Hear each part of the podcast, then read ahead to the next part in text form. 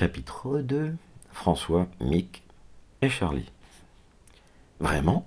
s'exclame Claude, bondissant de joie. Ils viennent? Ah, c'est super On va enfin s'amuser. Ah, il n'y a qu'un petit problème, poursuit Madame Gérard. Nous n'avons pas assez de lits pour loger François et Mick dans la maison. Toutes les chambres sont occupées et ils viendront prendre le repas avec nous, euh, mais ils devront coucher sous la tente. J'aimerais bien dormir à l'extérieur, commande Charlie. Hors de question, s'oppose Claude, avec vigueur. Pas avec nous, en tout cas. Bon, t'es pas très gentil, gronde la jeune femme. Pourtant, euh, vous vous ressemblez beaucoup, toutes les deux, de vrais garçons manqués. Hmm. Bah, je suis pas du tout comme Charlotte, proteste la jeune fille, indignée. D'ailleurs, quand mes cousins seront là, je suis sûr qu'ils ne lui adresseront pas la parole. Bah, il faudra bien vous entendre, si vous voulez rester, prévient l'hôtesse. Je vais chercher des tapis de sol. Les garçons en auront besoin. Venez m'aider. Annie, Claude et Charlie sont plus âgés que les cinq autres enfants qui passent leurs vacances au centre équestre, mais tous, grands et petits, sont ravis de l'arrivée prochaine de François et de Mick. Les deux cousines ont raconté leur aventure et les garçons font figure euh, de héros. Après le goûter, ce jour-là, Charlotte disparaît, on ne la revoit plus, que, plus jusqu'au soir. Mais où étais-tu interroge Madame Girard à l'heure du dîner. Au premier étage, dans la salle de bain, répond la jeune fille. J'ai pris une douche et je me suis lavé les cheveux. Puis j'ai rangé ma chambre parce que je voulais retrouver le pantalon gris que maman m'a acheté juste avant les vacances. Il avait glissé sous mon lit. C'est en l'honneur de François de Micle, la taquine. Je peux te faire belle pour leur arrivée. Charlie prend aussitôt un air forcé. Mais pas du tout, réplique-t-elle. Au contraire, même sans même les connaître, je sais que les cousins de Claudine me seront antipathiques. Moi, tu verras, mes frères sont très gentils, assure Annie en riant. Ils te plairont beaucoup. N'importe quoi, tes frères sont aussi les cousins de Claudine. Il est impossible que je m'entende avec eux. Trop joyeuse pour entamer une querelle, Claude hausse les épaules et quitte la salle à manger avec Dagobert. Ils arrivent demain, mon Dago, chuchote-t-elle. François et Mick, le club des cinq, sera de nouveau réuni. T'es content, hein? Ouais, ouais confirme le chien en remuant la queue. Le lendemain matin, les deux cousines cherchent l'heure du train sur un dépliant édité par la SNCF. La gare est à 3 km du centre équestre.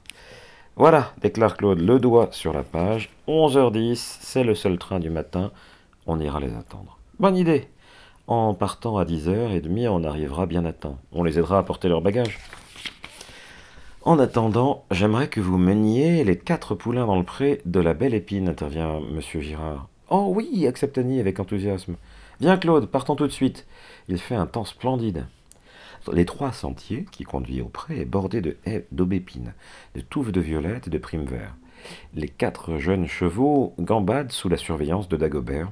Quelques minutes après le départ des filles, le téléphone sonne. Une voix demande à Annie mais elle n'est pas ici. Elle vient de sortir, explique Madame Girard. Qui était l'appareil? Ah, François, son frère. Veux-tu que je lui transmette un message? Bah oui, s'il vous plaît, madame. Pourriez-vous lui dire qu'on arrivera en quart et qu'on sera à 9h20 à l'arrêt du chêne vert? Elle ferait bien de venir avec une boîte. Euh, on apporte notre tendre et tout notre équipement de camping. J'enverrai ta sœur et ta cousine et la petite charrette, promet la propriétaire du club. Nous sommes très contents de vous recevoir. Il fait un temps superbe et vous vous amuserez bien. Mais j'en suis sûr, se, réjouit son interlocuteur. Merci beaucoup de nous accueillir, madame. La jeune, femme, la jeune femme raccroche et appelle Charlotte, qui passe devant la fenêtre, plus soigneusement habillée que d'habitude. Charlie François et Mick arrivent au chêne vert à 9h, à 9h20, et j'ai promis de leur envoyer la charrette. Va avertir Claude et Annie, où sont-elles? Bah, Votre mari leur a demandé de conduire les poulains à la Belle Épine. Elles ne seront pas de retour à temps. Je peux les remplacer si vous voulez. Ce sera très gentil de ta part, mais dépêche-toi, il est déjà tard. Attelle la jument grise, elle est dans la grande prairie. J'y cours Elle est bientôt prête et s'installe sur la selle. Elle part en riant à l'idée que sa rivale sera furieuse d'avoir manqué l'arrivée des deux garçons.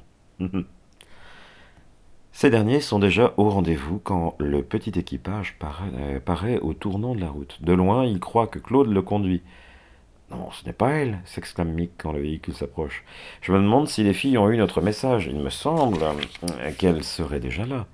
Eh bien, bon, attendons encore quelques minutes. Ils se rasseyent sur le banc lorsque la charrette s'arrête devant eux.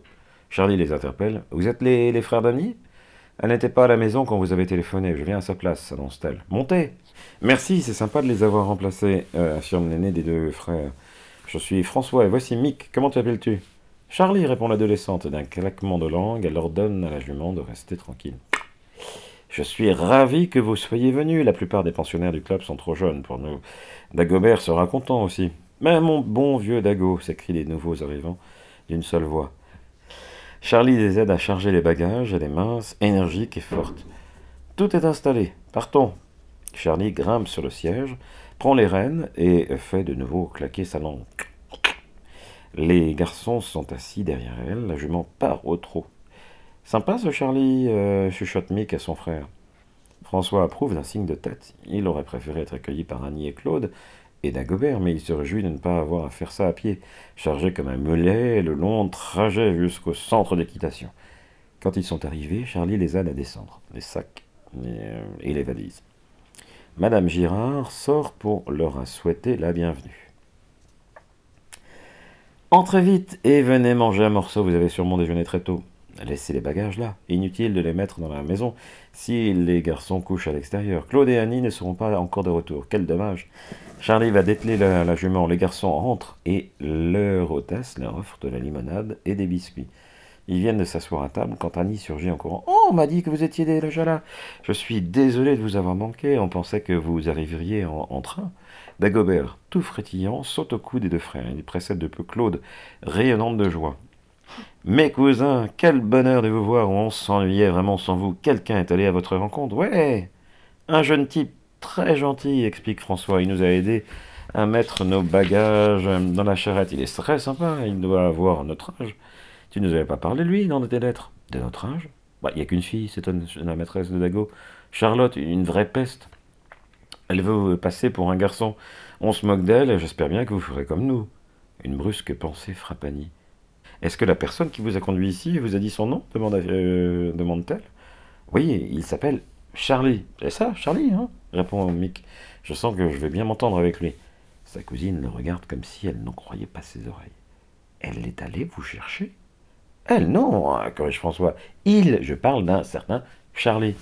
Mais il n'y a pas de Charlie, s'écrie la jeune fille, rouge de colère. C'est Charlotte, la chipie dont je vous parlais tout à l'heure. Ne me dites pas que vous l'avez prise pour un garçon. Elle se fait appeler Charlie au lieu de Charlotte pour prêter confusion à confusion, mais elle coupe les cheveux très très, elle se coupe les cheveux très très courts. Mais exactement comme tu le fais toi-même, Claude, réplique Mick. Ça alors? J'ai pas pensé une minute que c'était une fille. Il, enfin, je veux dire, elle, m'a fait l'effet d'un, enfin, d'une, enfin, de quelqu'un de très bien, quoi. Au contraire, cette gamine est une vraie menteuse, une sale menteuse. Calme-toi, interrompt François. Tu es bien content de toi qu'on te prenne souvent pour un garçon, et, et, bien Charlie aussi. Tu ne peux pas le lui reprocher. La descente tape du pied et sort en cours. Ses cousins se grattent la tête et se tournent l'un vers l'autre. Beau début, remarque l'aîné.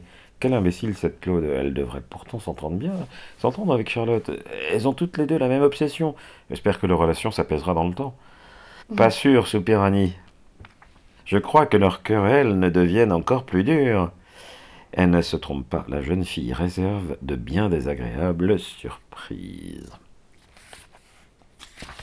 Suite demain.